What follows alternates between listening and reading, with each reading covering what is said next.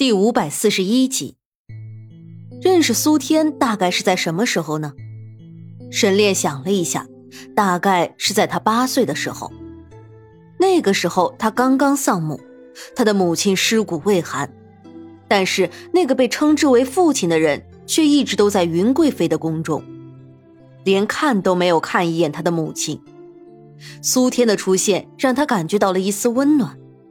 正是因为这个没有血缘关系的弟弟给了他温暖，让他熬过了那一段最煎熬的日子。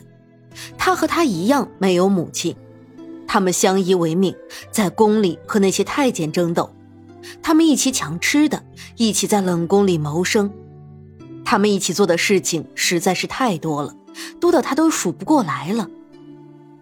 如果不是因为这样，他也不会让苏天去照顾苏月心。但是没想到的是，苏天对苏月心产生了不好的想法。沈炼的眸中都是痛苦之色。如果说林子瑜和他是自小的情谊，那苏天又何尝不是？可就是这样自小的交情，都不能让苏天和林子瑜心里的想法消散。他到底该怎么做？沈将军，现在这个时候，你难道还要心软吗？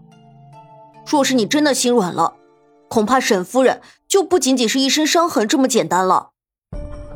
沈维的面色很是不善，在他看来，沈炼这就是懦弱的一种表现。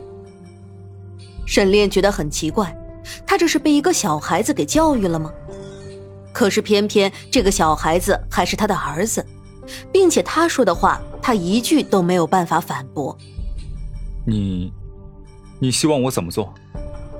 下意识的沈炼问道，也不知道到底是怎么了，沈炼竟然觉得在这个时候他能相信的就只有沈维了。沈将军，你这是在向我寻求解决问题的办法吗？沈维都被气笑了，他没有想到沈炼竟然对这件事情如此的避讳。他的母亲。沈维看了一眼躺在床上的苏月心，拳头紧握。虽然他只是一个三岁的小孩子，但是谁说小孩子就不能保护自己想要保护的人了呢？既然沈炼不想去做，有些事情就让他去做吧。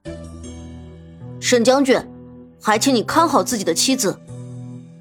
沈巍下定决心之后，便转身离开了。沈炼张了张嘴，想要说些什么，却最终还是没能说出口，只能眼睁睁的看着沈巍离开。苏月心被救回来之后，就有整个太医院的太医围着他，生怕他有个什么三长两短的，沈炼会拿他们开刀。只是就算是这样，苏月心还是病危了。你们说什么？再说一遍！沈炼的面色阴沉的不像话，眼睛里也布满了红血丝，看上去就让人觉得害怕。少主，我们。我们也是尽力了，但是夫人身体严重受损，恐恐怕是没几天活头了。虽然知道这样说话会引起怎样的后果，但那群太医却不得不这样说。我不管你们用什么办法，我要的只有一种结果，那就是我的心儿能够活过来。若是做不到，你们就一起去死吧。沈炼眸光一厉。看得众人一阵胆寒。虽然苏月心的确是被救了回来，但是苏月轩给他吃下的那枚丹药，可不仅仅是能够帮他治伤的，其中还有一些其他的效果。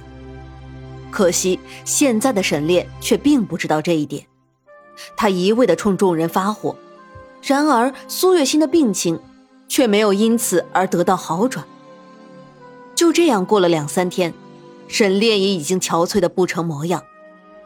沈炼，这一天突然从门外走进来一个人，竟是许久不曾见过的苏天。沈炼的眸中立刻涌上一团怒火：“你来做什么？”我知道，之前的一切都是我做的不对，但是你就不能原谅我吗？何必要这样整我呢？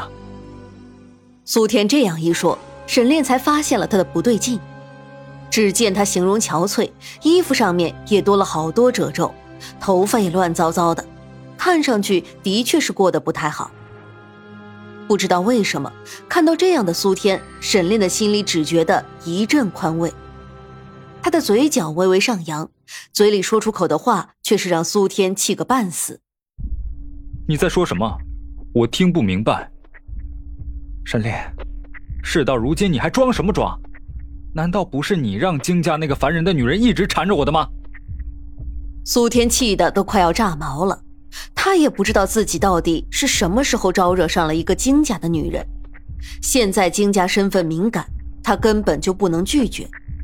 可是他的心里已经有了喜欢的人了，又怎么能娶那个金家的女人呢？苏天的心思百转千回，目光就落在了一直沉睡着的苏月心身上。沈炼看到苏天的目光一直落在苏月心的身上，不肯移开。顿时怒从心起，他一拳砸在了苏天的脸上。苏天先是一愣，随后就苦笑了起来：“哥，你明明是知道我的心思的，看到自己心爱的女人这样受苦，谁会坐得住？可是我没有想到，你为了堵住我，竟然使出这样下三滥的手段。哥，你到底是什么时候变成了这样？”沈炼听了苏天的话，直皱眉。我什么都没有做过，莫不是你自己得罪了什么人，才会被人家这样报复？苏天，我们都不是小孩子了，需要为自己的行为负责。心儿变成如今这样，难道你一点责任都没有吗？现在立刻马上消失在我的面前，不然的话，就不要怪我不顾兄弟情义。沈炼说到这里的时候，眸中划过一抹厉色。苏天从来都没有见过这样严肃的沈炼，不免又是一愣。他们之间的关系从来都是亲密的，在他的面前，沈炼也从来都是融合的。像今天这样的情况还是第一次，他突然就醒悟过来，他和沈炼之间好像不知道从什么时候起，就已经变得如此生疏，生疏到甚至可以兵戎相见。苏天的拳头紧了紧，他在情谊和自己的爱情之间做着艰难的选择。哥，你知道吗？曾经有一段时间，我把你当成我的全部，我们之间是那样的相似。可惜的是，没有想到多年之后，我们会喜欢上同一个女孩，而你已经捷足先登，成为了她的丈夫。我不甘心，所以，我想要重来一遍。苏天说完，手一挥，不知道在沈炼的面前撒下了什么，沈炼晕了过去。对不起。苏天只留下了这三个字，很快就离开了。不多时，有另外几道身影走进店内，将晕倒的沈炼给抬走了。这一切的发生不过是在瞬息之间，而一直昏睡着的苏月心自然是一概不知的。沈炼做了一个很长的梦，梦里他有一个非常贤惠的妻子，他很爱很爱他的妻子，可惜的是他妻子的脸却一直是模糊的，无论他如何睁大眼睛仔细看，妻子的脸总是一片模糊，而他唯一记得的就是妻子银铃般的声音和温柔贤惠的性格，啊，仿佛经历了一个世纪那么久。沈烈揉着生疼的额角，终于是醒了过来。入目的是一座陌生至极的宫殿。